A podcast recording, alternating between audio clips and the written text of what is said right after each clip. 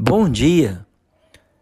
Davi estava na presença do Senhor quando colocou seus inimigos diante dele. Suas orações têm duas grandes preocupações: ajuda-me e destrói meus inimigos.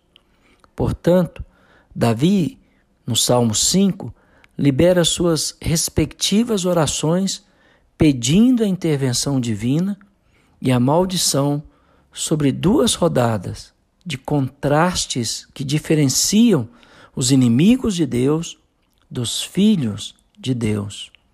Depois de ter levado diante do Senhor e clamado para que o Senhor ouvisse a sua voz, ouvisse o seu gemido, então Davi continua no verso 4 a 8, dizendo: Pois tu não és Deus que se agrada com a iniquidade.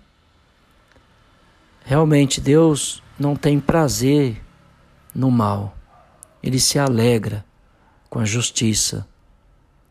E contigo não subsiste o mal.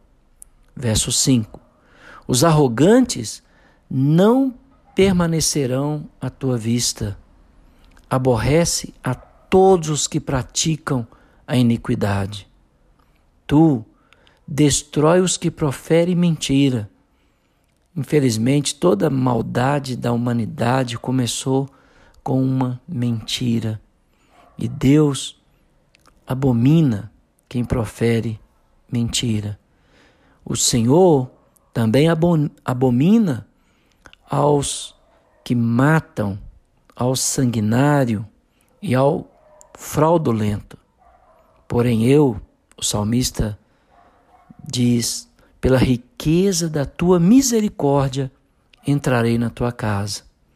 Sem dúvida, é a bondade de Deus que nos dá o privilégio, a honra de entrar na sua presença. E me prostrarei diante do seu santo templo no teu temor.